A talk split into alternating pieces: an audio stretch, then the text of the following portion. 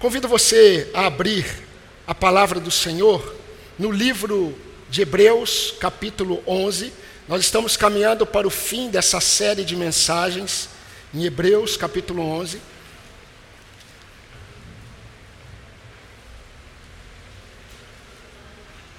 Estive fora por dois domingos, é, devido a um período de descanso, de férias, e a última pregação foi em Hebreus capítulo 11, a partir do versículo 32, nós lemos até o 40.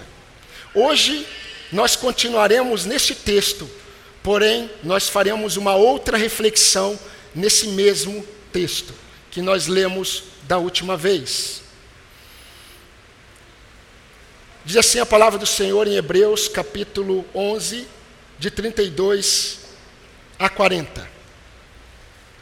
E que mais direi? Certamente me faltará o tempo necessário para falar de Gideão, de Baraque, de Sansão, de Jefité, de Davi, de Samuel e dos profetas, os quais por meio da fé conquistaram reinos, praticaram a justiça, obtiveram promessas, fecharam a boca de leões, extinguiram a violência do fogo, escaparam de ser mortos à espada, da fraqueza tiraram força, Fizeram-se poderosos na guerra, puseram em fuga exércitos estrangeiros. Mulheres receberam pela ressurreição os seus mortos. Alguns foram torturados, não aceitando o seu resgate para obterem superior ressurreição. Outros, por sua vez, passaram pela prova de zombarias e açoites, sim, até de algemas e prisões. Foram apedrejados, cerrados ao meio, mortos ao fio da espada Andaram como peregrinos, vestidos de peles de ovelhas e de cabras. Passaram por necessidades, foram afligidos e maltratados. O mundo não era digno deles.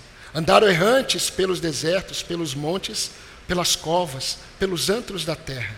Todos estes, mesmo tendo obtido bom testemunho por meio da fé, não obtiveram a concretização da promessa, porque Deus tinha previsto algo melhor para nós, para que eles, sem nós, não fossem aperfeiçoados. Amém? Como eu disse a alguns irmãos é, durante essa semana, eu recebi um, um, um vídeo de um pastor lá da Itália, Siracusa.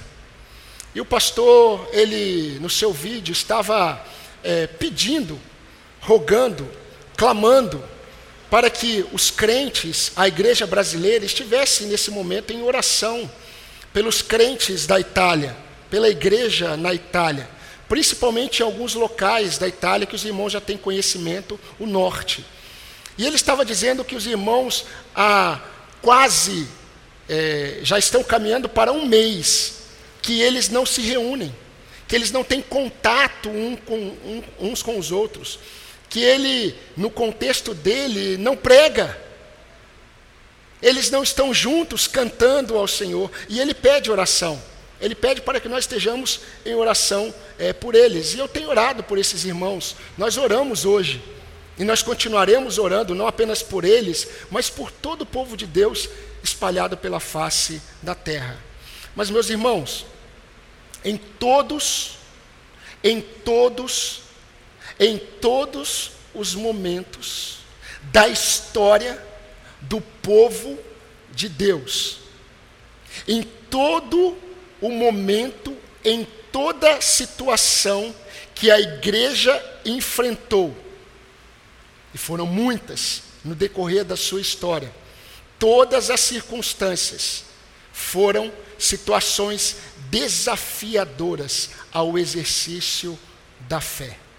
Mas os irmãos já deveriam saber nós já deveríamos saber que nossas maiores batalhas, elas são travadas em nossa mente. E um detalhe, todos os dias. Queridos, não é por um acaso que o evangelho de Cristo, ele é o poder de Deus que muda a mente do homem e continua operando para que a mente do homem seja renovada, seja transformada, seja moldada, aperfeiçoada a mente de Cristo.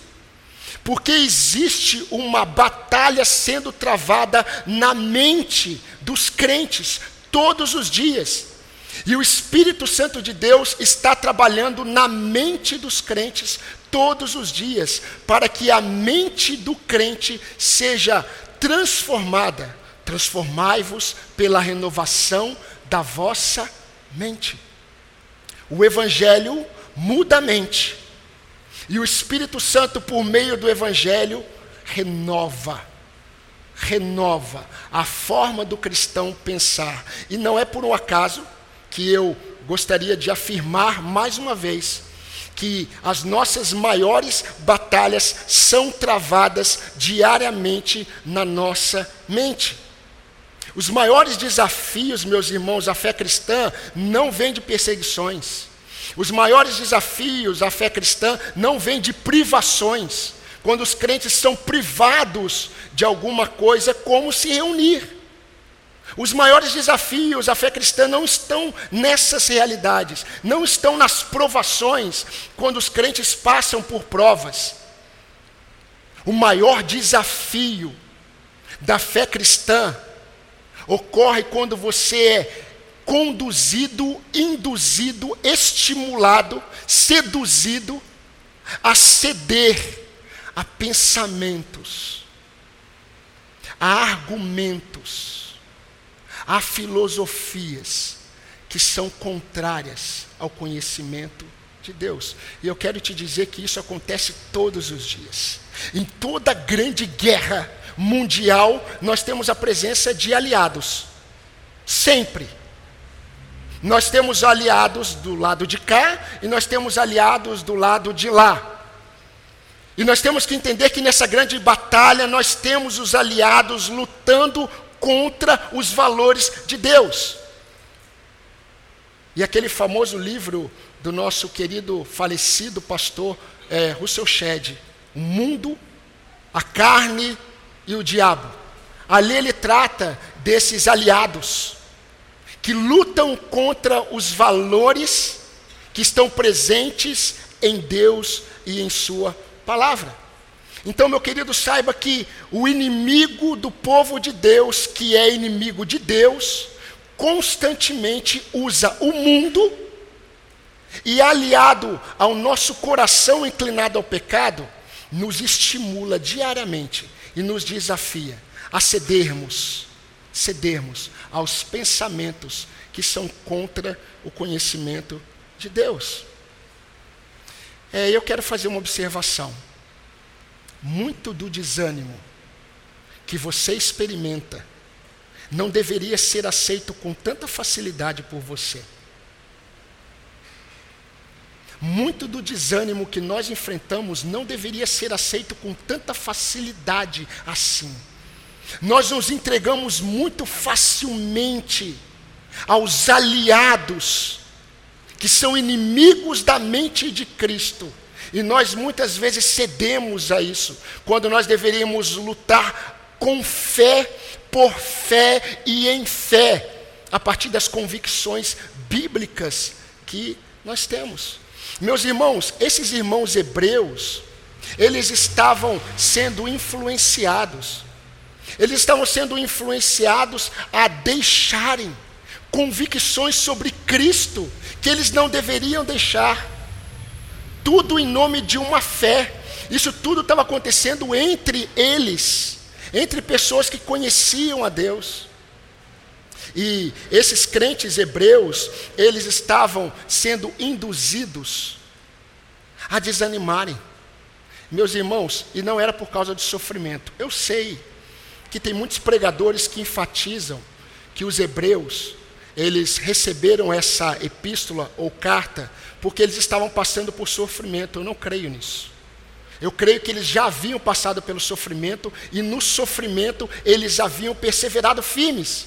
Se você ler com atenção o capítulo 10, você vai perceber que o autor de Hebreus vai dizer: vocês experimentaram inclusive perdas de bens, e vocês perseveraram firmes, mas agora vocês carecem de perseverança.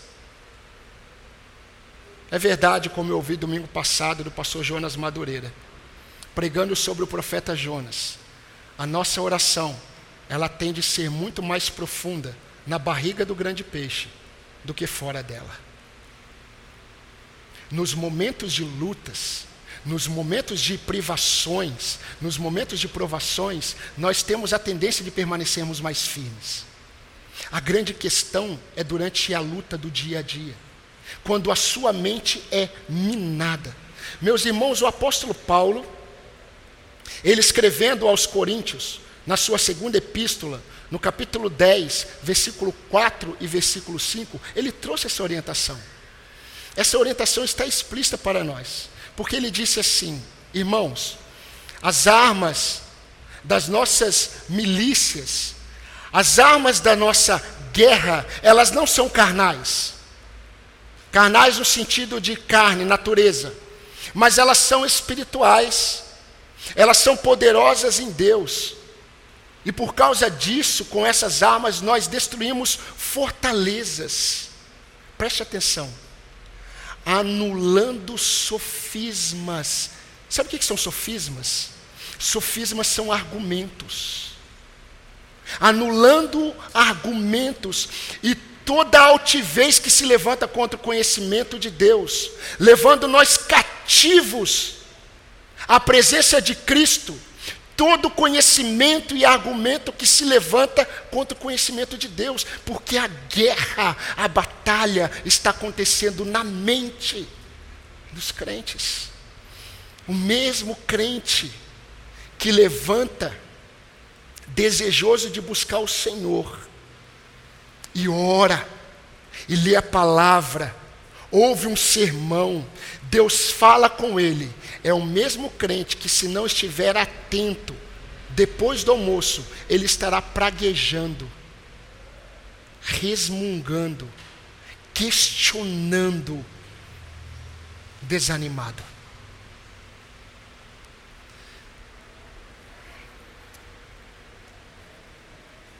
Esses crentes hebreus estavam experimentando falsos argumentos e eles estavam cedendo a eles. E nós, meus irmãos, nós, desde que nascemos, nós precisamos de referenciais. Desde que nós nascemos. E o autor de Hebreus sabia disso. Ele sabia que os seus irmãos precisavam olhar para alguns referenciais. E se você ler depois na sua casa o capítulo 6, é, 11 e 12, ele vai dizer exatamente isso. E eu quero ler para os irmãos o capítulo 6, 11 e 12 de Hebreus. Se você quiser abrir, é só voltar um pouco. Mas olha o que ele disse. Eu vou acrescentar o irmãos aqui, porque está no coração dele. Ele está pastoreando esse povo. Irmãos, desejamos, porém, que cada um de vocês continue mostrando até o fim a mesma diligência, para a plena certeza da esperança, para que vocês não vos torneis indolentes, indolentes e apáticos. Para que vocês não se torneis apáticos, mas imitadores daqueles que pela fé e pela longanimidade herdam as promessas. E é exatamente isso que ele vai fazer no capítulo 11.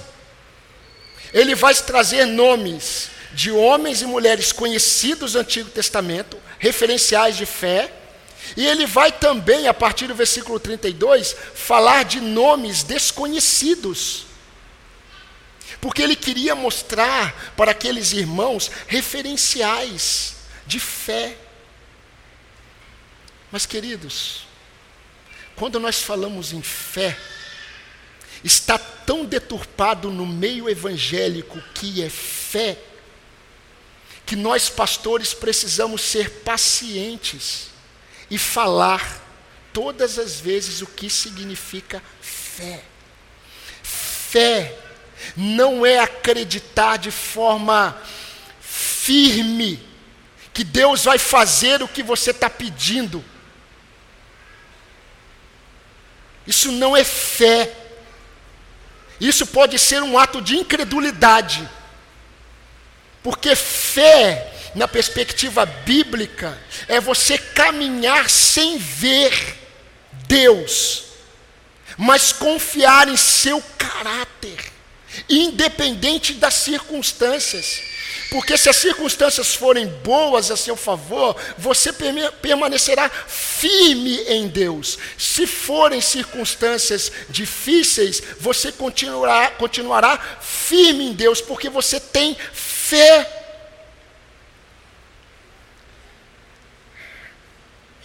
E nós já temos visto que, de uma forma muito didática, o autor de Hebreus ele está fazendo isso.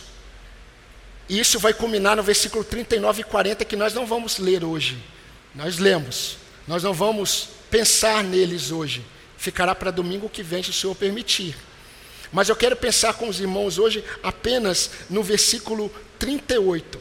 Mas antes de nós meditarmos e nos aprofundarmos um pouco no versículo 38, o, no versículo 32, o autor aos Hebreus, ele vai mostrar que ele estava sem tempo sem tempo para falar o que ele gostaria de falar de alguns nomes conhecidos. Nós já falamos sobre isso. Ele está sem tempo. Mas nós percebemos que no versículo 35 ele usa uma palavra. E ele diz assim: alguns. E aí no versículo é, 36 ele cita uma outra palavra: outros e agora ele não está mais falando de alguns nomes específicos. Ele está falando de nomes desconhecidos, de situações desconhecidas talvez para alguns. Mas nós nos deparamos aqui com a multiforme face da fé. Porque agora ele está olhando para outras pessoas, outros referenciais. E meu irmão, nem sempre alguns nomes aparecerão Muitos dos nossos irmãos são exemplos de fé sem nunca estarem diante dos holofotes. Gideão, conhecemos. Sansão, conhecemos. Davi, conhecemos. Mas eu vou falar de alguns agora. Alguns, outros, mas preste, na, preste atenção na didática dele. Ele divide esse grupo de homens e mulheres de fé em dois. Então ele fala de um grupo daqueles que foram abençoados por Deus em vida, pela fé que tiveram, e aí depois ele vai falar de um outro grupo, de irmãos que foram humilhados e morreram pela fé que tiveram. E os dois grupos glorificaram a Deus. Ah, meus irmãos, essa verdade precisaria estar sendo pregada vez em quando, para o povo de Deus, espalhado face, pela face da terra. Porque tanto do versículo 32 ao versículo 35, nós temos aqueles que ainda hoje, nesta igreja ainda hoje, irmãos que estão sendo abençoados por Deus pela fé que têm, em vida. Estão recebendo bênçãos de Deus pela fé que têm em Deus. Mas nós temos no mundo irmãos que fazem parte do outro grupo, do versículo 35b ao 38. Irmãos que estão sendo humilhados, irmãos que estão sofrendo, irmãos que estão morrendo pela fé em Deus. E Deus está sendo glorificado nos dois contextos. Mas, queridos, o que nós podemos aprender hoje? O que eu quero destacar para os irmãos hoje? Nós precisamos apenas reforçar que as circunstâncias, e nós temos falado tanto de circunstâncias, e é impossível pensar em fé sem falar em circunstâncias. Mas nós temos que já ter em mente que as circunstâncias, elas não definem a qualidade da nossa fé. Mas como nós reagimos às circunstâncias, isso define a qualidade da nossa fé. Então não é o que está acontecendo, é como nós estamos reagindo. E nós precisamos estar atentos hoje. Mas existe uma lição que eu quero deixar em evidência sobre a multiforme face da fé. E a lição é essa, irmãos: que a verdadeira fé, ela evidencia os valores de Deus. A verdadeira fé, ela evidencia os valores de Deus. A verdadeira fé, ela não coloca em evidência os valores de um homem. A verdadeira fé, ela não coloca em evidência os valores de uma família. A verdadeira fé, ela não coloca em evidência os valores de uma denominação. Muito menos os valores da verdadeira fé colocam em evidência os valores do mundo ou negociam com os valores do mundo. A verdadeira fé, ela transforma os valores de um homem. A verdadeira fé, ela transforma os valores de uma família. A verdadeira fé, ela transforma os valores de uma denominação. Pelo menos deveria ser assim. E a verdadeira fé, ela traz um holofote aos valores de Deus. Leia comigo novamente o versículo 38, por favor.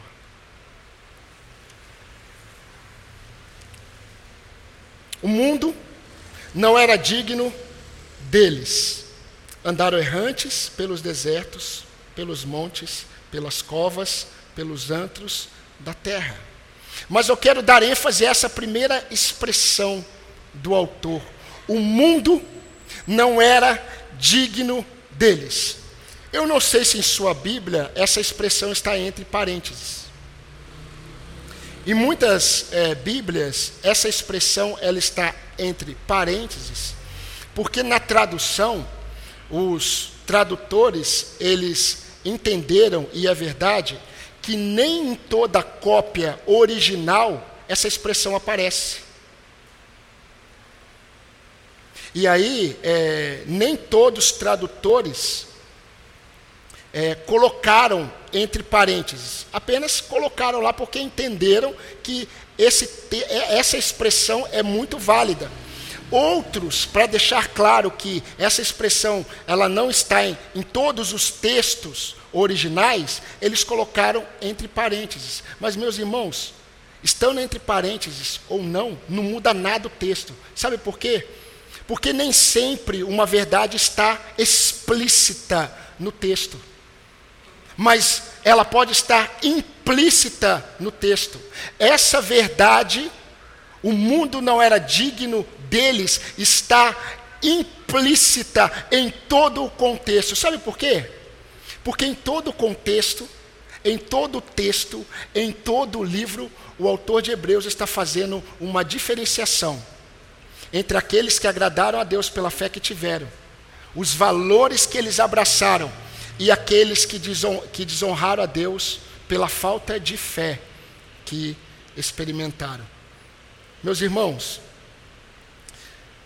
para a mente sem os valores de Deus, preste atenção, porque infelizmente, infelizmente, o autor de Hebreus está aqui combatendo pessoas que estavam dentro da igreja judeus que conheciam o Deus do Antigo Testamento. E assim também acontece na igreja hoje. Muitos dos valores do mundo não estão apenas presentes no mundo, mas eles estão presentes no contexto do povo de Deus. Mas para a mente sem os valores de Deus, e aí eu estou citando inclusive dentro de igrejas evangélicas, para a mente sem os valores de Deus, esses homens e mulheres, citados no versículo 36 e 37, e eu vou ler novamente, versículo 36 e 37.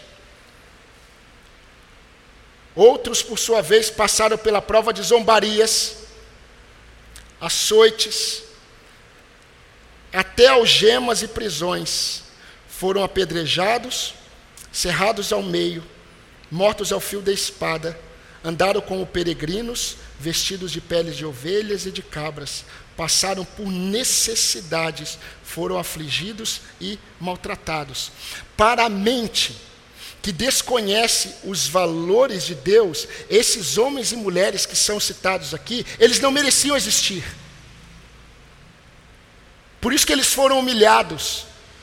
Por isso que muitos foram mortos, porque eles não mereciam existir.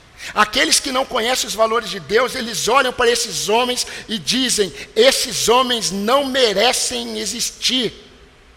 eles são um problema para a nossa sociedade.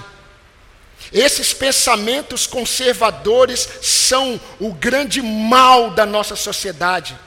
Isso tem a ver com uma mente que não possui os valores de Deus.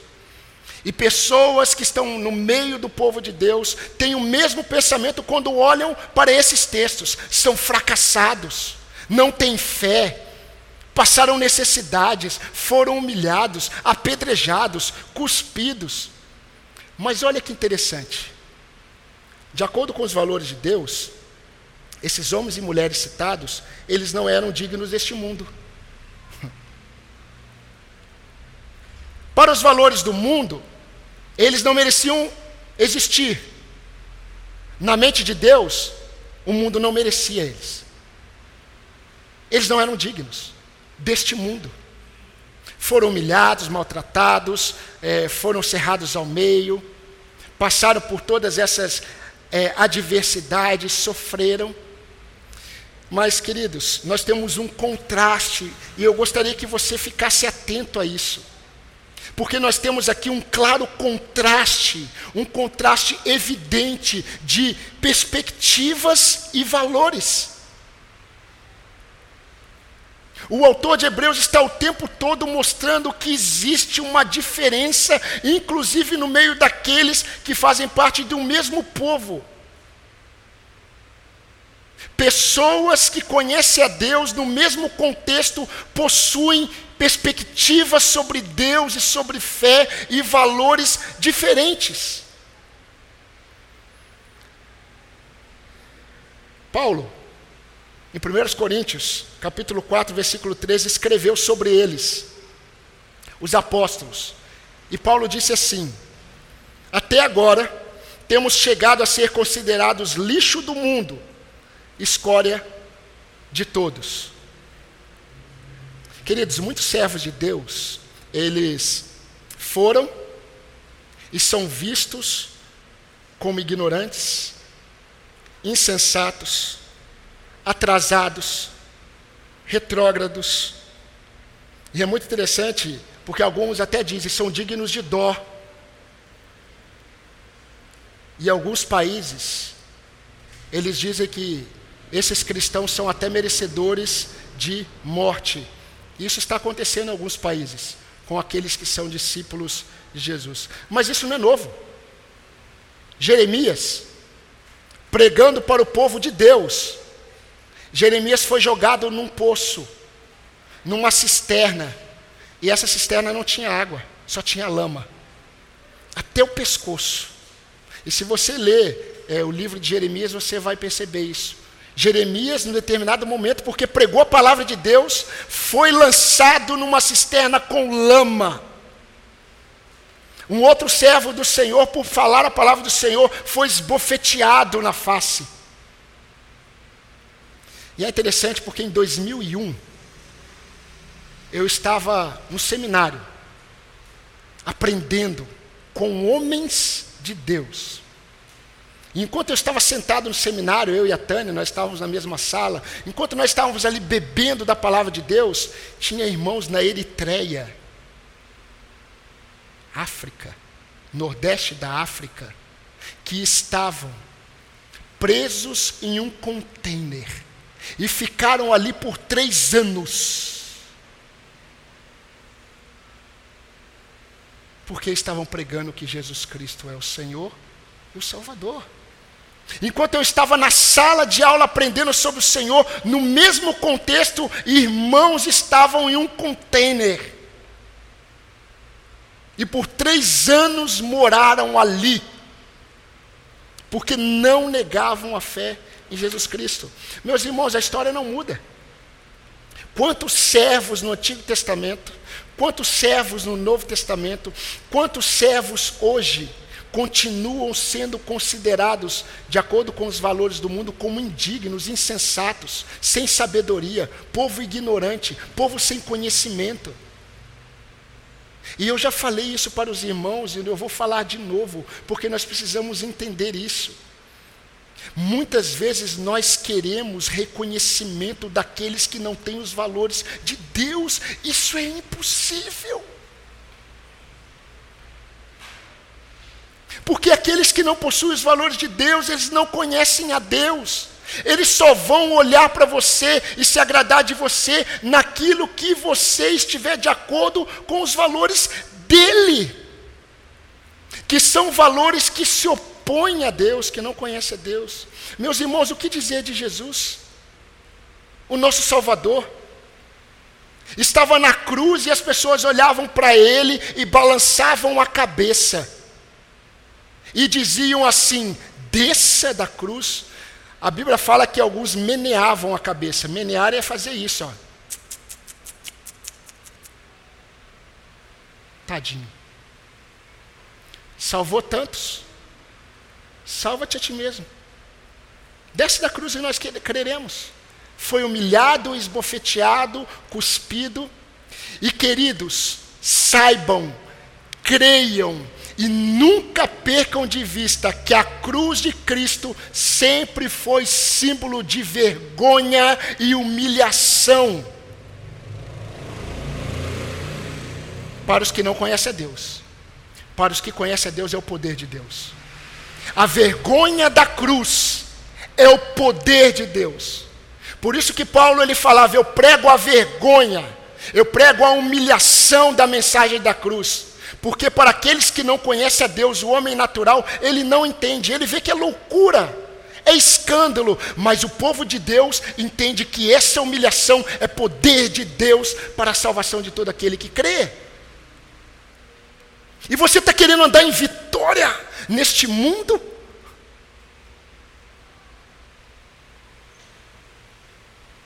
Qual é a sua perspectiva de vitória?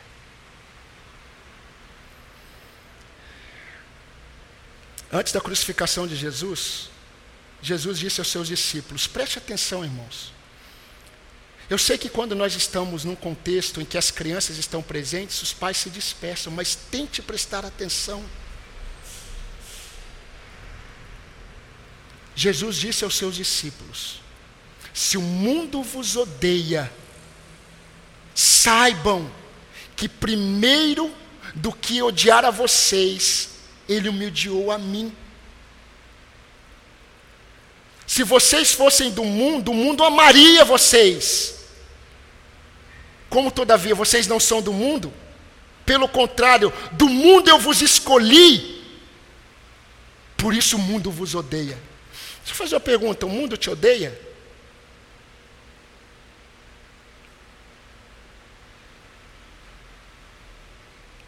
Ou amo você?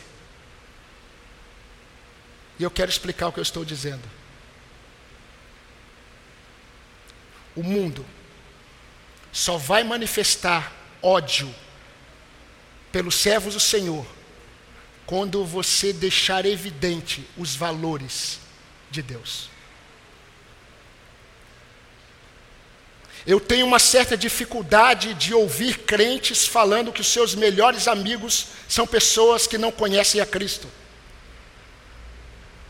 E por que, que eu tenho dificuldade? Porque isso é incoerente. Se os seus melhores amigos são aqueles que não conhecem a Cristo, algum problema tem. Você talvez seja alguém que não esteja expondo os valores de Deus, porque quando você expor, quando você declarar realmente o que você crê, ah, talvez na hora do almoço poucos sentem com você.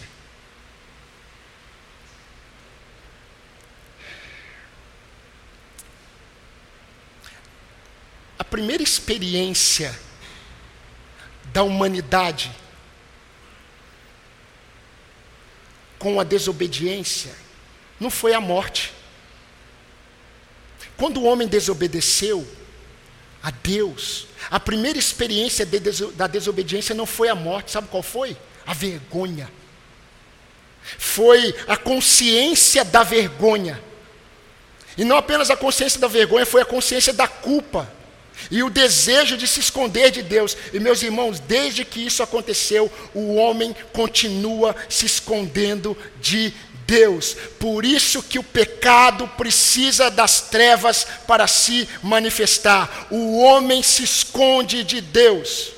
Por isso que Jesus falou, João falando sobre Jesus, que o mundo, o mundo, amava mais as trevas e ama mais as trevas, porque ele não pode suportar a luz, sabe por quê? Porque a luz tudo manifesta.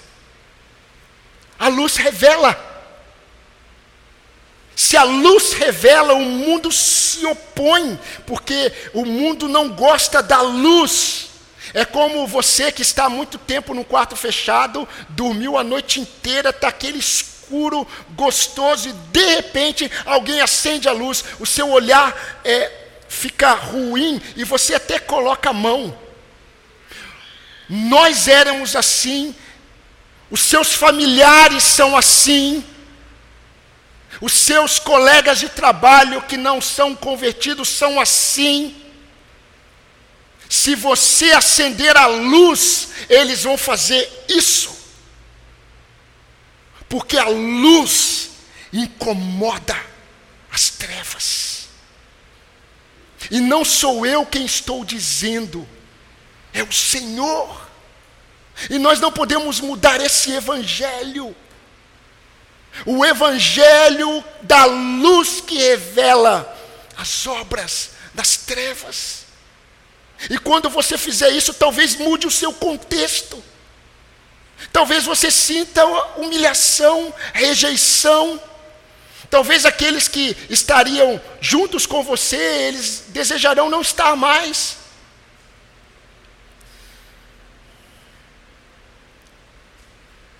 Meus irmãos, os valores do mundo, eles tentam colocar uma corrente nos valores de Deus. E isso tem a ver com Romanos 1,18.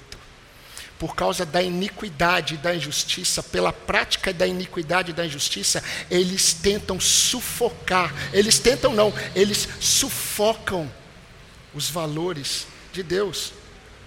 Mas, enquanto o cristão é desprezado pelo mundo por causa de sua fé, ele é abençoado por Deus. Preste atenção nos valores.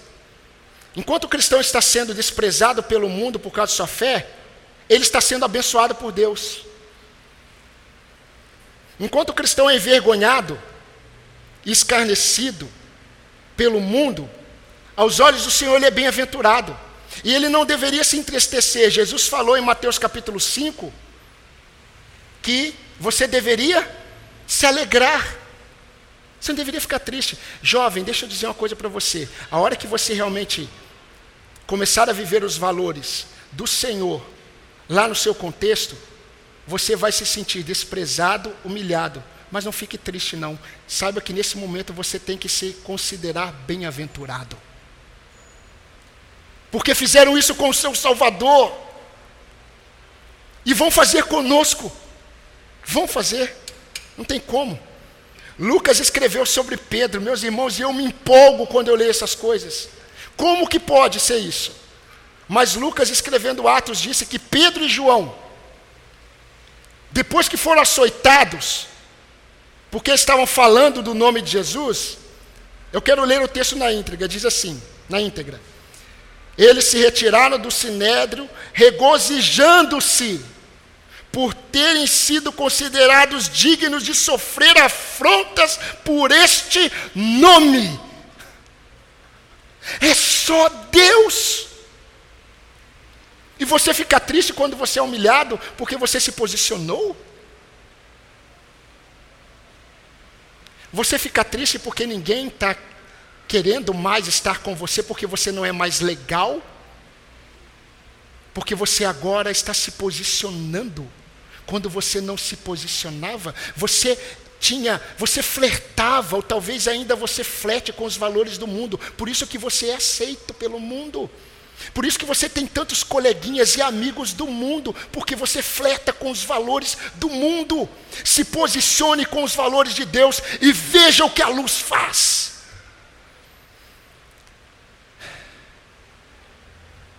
Enquanto o cristão está perdendo espaço neste mundo por causa da fé, aos olhos de Deus, ele está avançando e progredindo. Eu quero aplicar um pouco tudo isso que eu falei. Meus amados e queridos irmãos, a igreja do Senhor Jesus Cristo, o povo de Deus,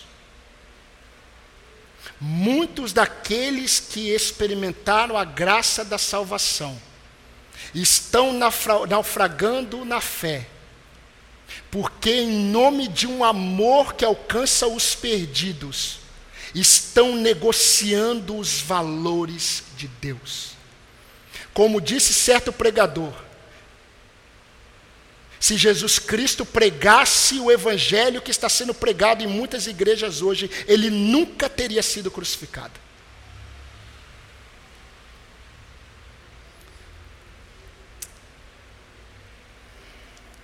Mas talvez você não esteja sendo humilhado. Talvez você não esteja sendo ultrajado.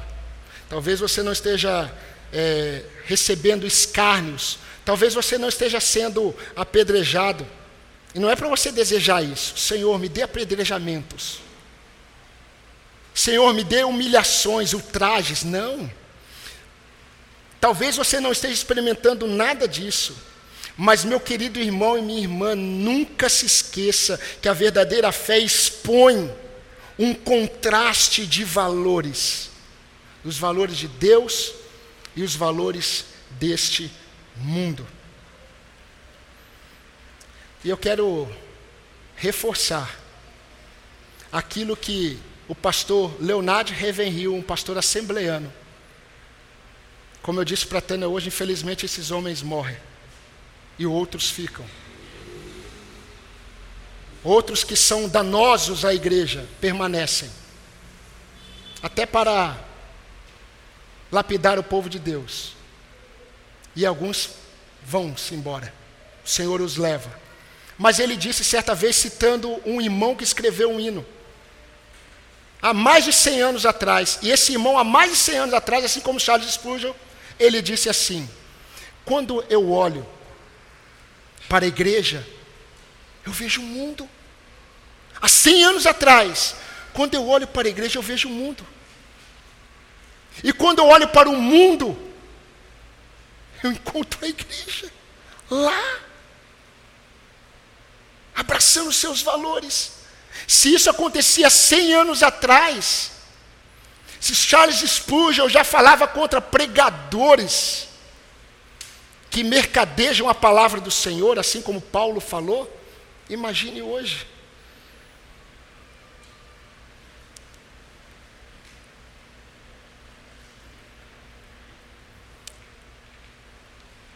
Salmo primeiro, conhecido do povo do Senhor, bem-aventurado o homem que não se assenta na roda dos escarnecedores, que não anda segundo o conselho dos ímpios. Esses ímpios estavam no meio do povo de Israel. Conselho dos ímpios estava no meio do povo de Deus. O salmista está falando sobre o povo de Deus. Por isso, meu querido, você tem que prestar atenção, inclusive, com os conselhos que você recebe no meio do povo de Deus, a quem você está ouvindo. Talvez você esteja ouvindo os conselhos da sua família cristã, que não se conformam aos valores de Deus.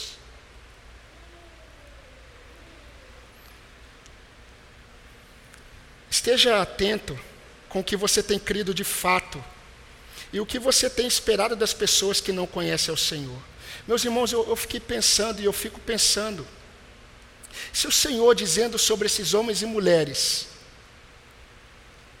olhando esses homens e mulheres que foram humilhados, ultrajados, sofreram escárnios, se Deus olhou para eles, porque eles não negociaram a fé, eles não negociaram os valores do Senhor. E Deus olha para eles e diz assim: eles não eram dignos do mundo. Eu fico pensando quando o Senhor olha para o povo dele hoje. Quando vê o povo dele negociando os valores dele com os valores do mundo, querendo ser parecidos com o mundo. Ah, queridos, a, a simpatia o desejo da simpatia do mundo, o desejo da amizade com o mundo, o desejo de é, dialogar com os valores do mundo. Todos aqueles que tentaram fazer isso naufragaram na fé, sendo membros de igreja todos os domingos. Muitos estão em suas igrejas locais, congregando todos os domingos e já naufragaram na fé há muito tempo, porque abraçaram os valores do mundo. Porque, queridos, a igreja de Cristo, ela não é perseguida apenas quando os cristãos são presos ou mortos. A igreja de Cristo, ela é perseguida quando ela é minada pelos valores do mundo.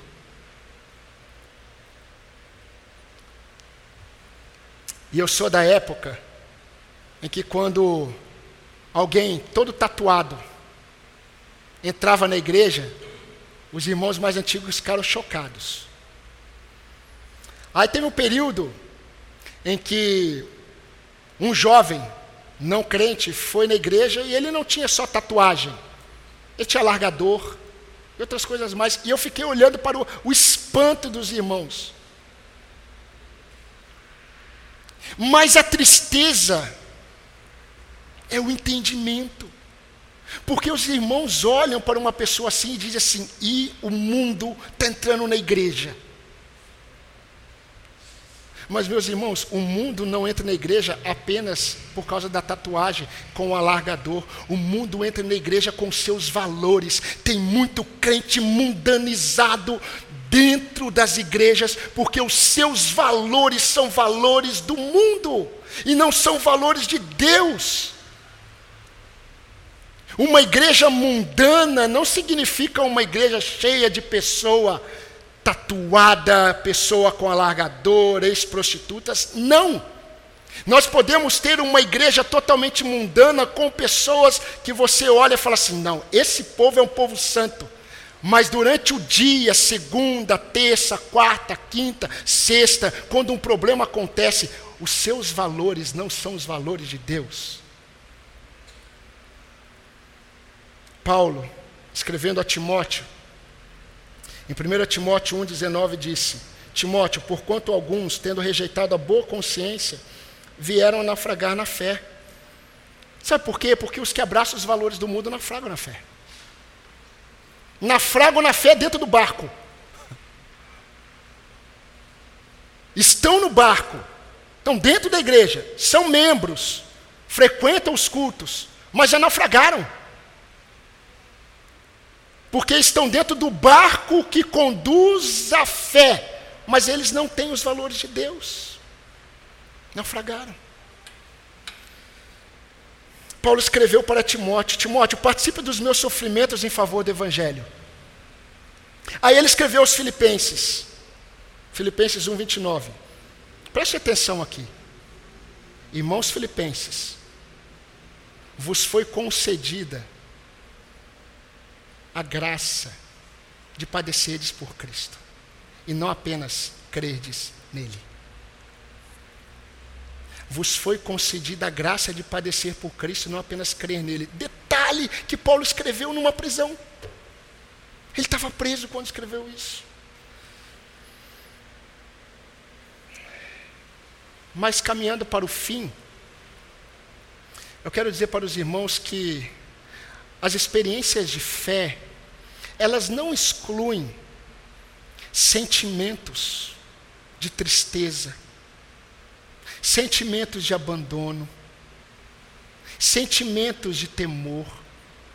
Todos os homens de Deus, todas aquelas mulheres que andaram por fé e pagaram um preço vivendo nos valores do Senhor, choraram, sentiram o desprezo dos familiares, o desprezo de amigos, o desprezo do próprio povo.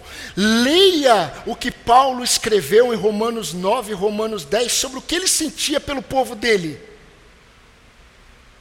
Eu gostaria, gostaria de ser anátema, eu gostaria de ser considerado um é, louco por causa do meu povo, porque eu queria que todos crescem. Eles sofreram, irmãos. Esses sentimentos fazem parte daqueles que andam por fé. Temor, noção do perigo. Aquela música antiga, bonita e gostosa de cantar, calmo, sereno e tranquilo. Nem sempre são os sentimentos que estão presentes daquele que anda por fé. Porque aquele que anda por fé, não necessariamente ele estará calmo, sereno e tranquilo, mas ele estará sentindo descanso no meu viver.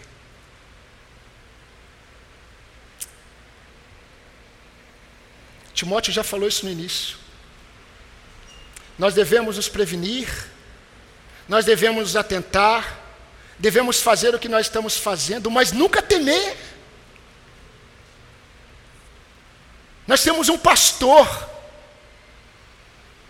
que já sabe o que vai acontecer com você desde que você nasceu até a sua morte. E se algum, algum mal vier sobre você, louvado seja Deus, porque Deus já sabia. Mas nós glorificamos a Deus quando nós fazemos a nossa parte, mas confiamos nele. Mais uma vez eu quero repetir, meus amados e queridos irmãos, a nossa batalha ocorre na nossa mente. Então, algumas orientações bem práticas para você, porque elas já foram dadas para mim como pastor da igreja. Abrace, abrace. Jovens, olhem para mim agora. Abracem os valores de Deus e sejam insultados pelo mundo, se isso for preciso. Meus irmãos, crentes e profissionais. Você não é um profissional cristão, você é um cristão profissional. Se for preciso ser insultado e perder algo por se posicionar pelos valores do Senhor, perca.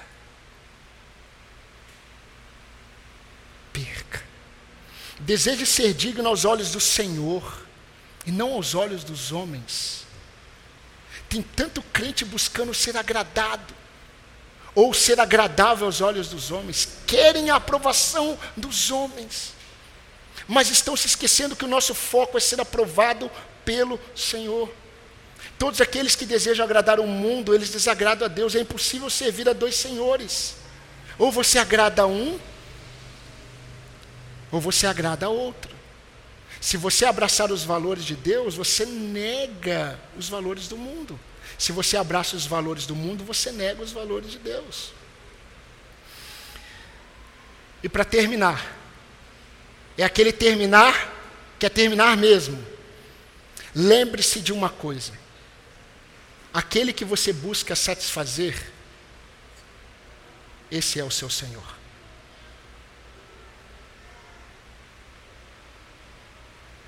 De fato. Aquele que você mais busca satisfazer, esse é o seu Senhor de fato. De palavras é Jesus. E talvez você perceba que a pessoa que você mais busca satisfazer é você mesmo. Seu filho, seu pai, seu patrão, seus amigos de trabalho. E aí você gasta toda a sua energia buscando satisfazer ao seu Senhor, que não é o Senhor. Perca para ganhar, meu irmão. Morra para viver. Sirva para ser o primeiro.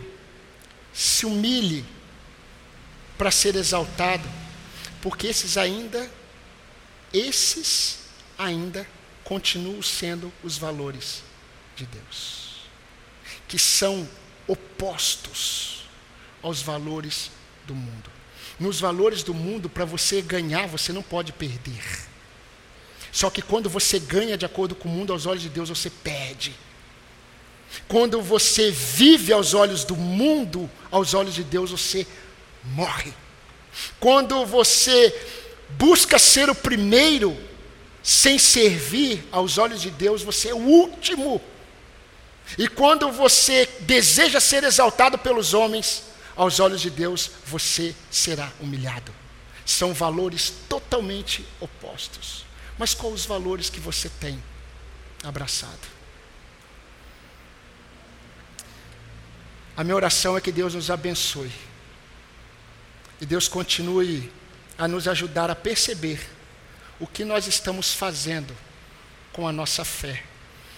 Porque o desejo de Deus é que nós experimentemos a verdadeira fé. Não a fé que muitos estão vivendo e talvez até você, mas a verdadeira fé que obtém bom testemunho de agradar a Deus. Amém? Convido você a baixar sua cabeça e vamos falar com o nosso Deus mais uma vez. Pai querido, Deus da nossa vida, Senhor desta igreja, nós nos humilhamos perante o Senhor agora, perante a tua palavra que foi exposta.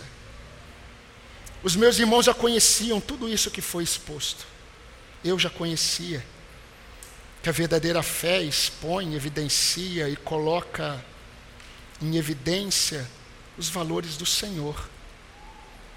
Mas, ó Pai, como nós somos influenciados a cada dia em nossa mente pelos aliados dos inimigos do Senhor, a negarmos a nossa fé, os valores do Senhor, em situações práticas da nossa vida. E essa mensagem de hoje, ó Deus, nos traz mais uma vez a verdade que nós devemos viver por fé. E viver por fé significa viver abraçado nos valores do Senhor. Eu quero colocar esses meus irmãos em tuas mãos. Eu quero colocar a minha vida em tuas mãos. Eu quero colocar os meus irmãos das demais denominações, os meus irmãos que estão espalhados pelo mundo, o teu povo que se chama pelo teu nome que o Senhor nos convoque nos conduza nos humilharmos perante o Senhor, para que sejamos renovados, fortalecidos, transformados, impactados pelo poder do Evangelho, o verdadeiro Evangelho. Por isso, ó Deus, nos dê essa semana é, experiências com as expectativas e valores do Senhor e nos ajude, ó Deus, a remover de nós mesmos os valores deste mundo. Nós oramos pedindo essas bênçãos ao Senhor, no nome de Jesus Cristo, nosso Salvador. Amém, Senhor.